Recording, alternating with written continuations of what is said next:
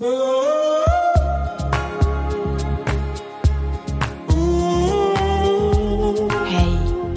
herzlich willkommen zurück und heute sprechen wir über ein sehr philosophisches Thema.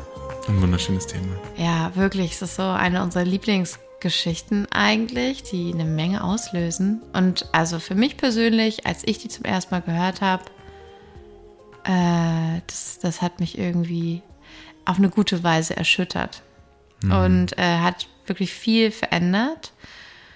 Manchmal vergesse ich es noch. Ähm, ich vergesse es im Alltag immer mal wieder, aber wenn ich mich dran erinnere, dann macht sofort einen Riesenunterschied in meinem, in meinem Körper, in meinem Gefühl, in meinen Beziehungen, in meiner Reaktion, in meinem Nervensystem. Alles sofort, wenn ich nur dran denke an die Geschichte, alles verändert sich. Absolut, ist bei mir genauso.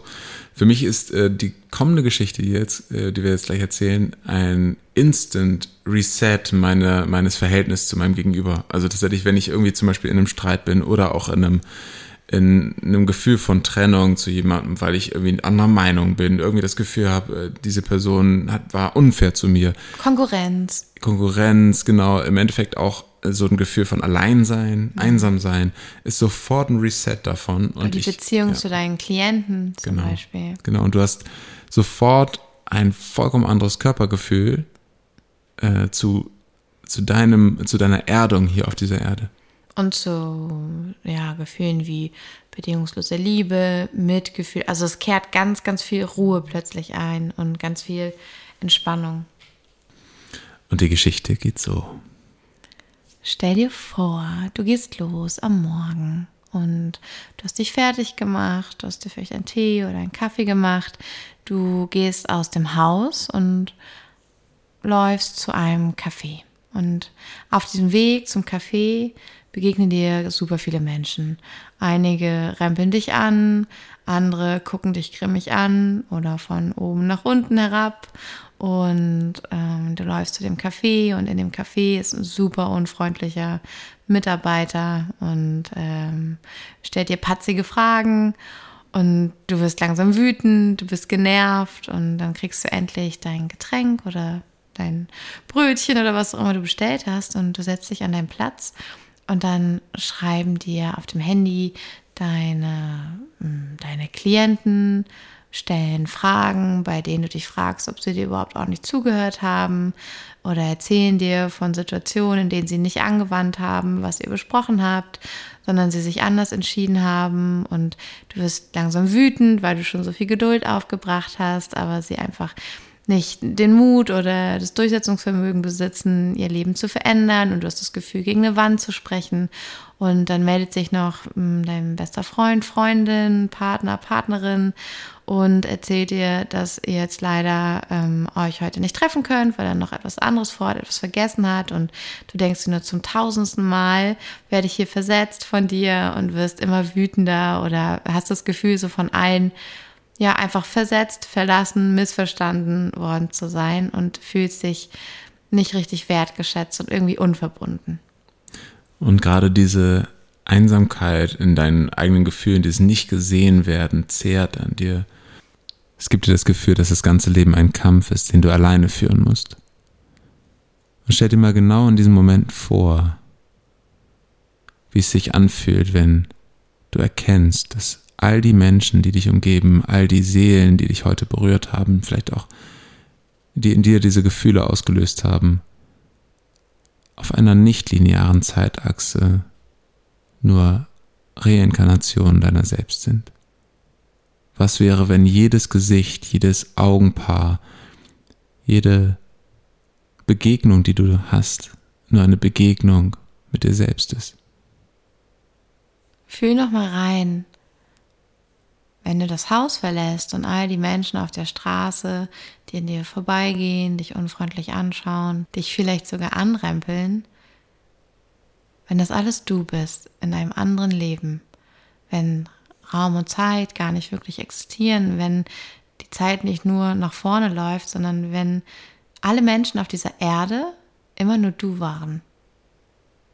Wenn das immer nur du bist in einem anderen Leben und du nur dir begegnen kannst. Wie fühlt es sich an, diesen Menschen auf der Straße, auch wenn sie grimmig sind, auch wenn sie unachtsam sind, zu begegnen?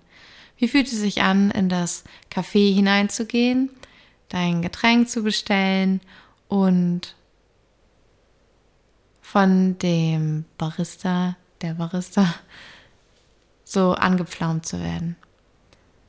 Was fühlst du dann, wenn du weißt, dass das eigentlich du bist, in einem anderen Leben, in einer anderen Situation und dass du wahrscheinlich auch deine Gründe hast, jetzt gerade keine gute Laune zu haben. Hm. Wie fühlt es sich an, die Absage zu kassieren von deinem besten Freund, deiner besten Freundin, Partnerin? Wie fühlt es sich an, die Nachricht von deinen Klienten zu bekommen, die nicht umgesetzt haben, was ihr besprochen habt, sondern einen anderen Weg gegangen sind, der in deinen Augen einfach gar nicht zum Erfolg führt? Wie fühlst du dich mit all diesen Begegnungen, wenn du immer nur dir selbst begegnet bist? Und diese Begegnung löst sie in dir vielleicht ein größeres Gefühl von Verbundenheit aus.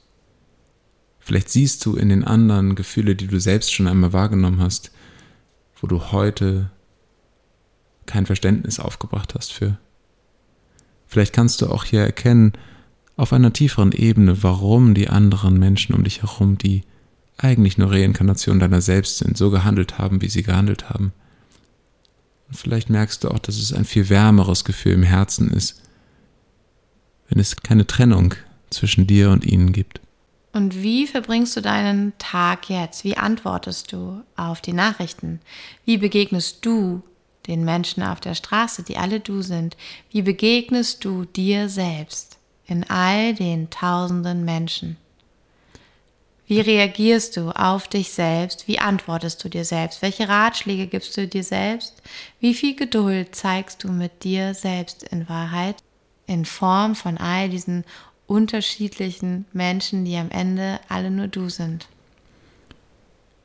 Die wunderschöne Frage hier ist, wie viel bist du bereit zu geben, wenn du dir selbst gibst? Wie viel kannst du lieben, wenn du dich selbst liebst? Wie viel kannst du vertrauen, wenn es wenn dein Gegenüber du selbst bist.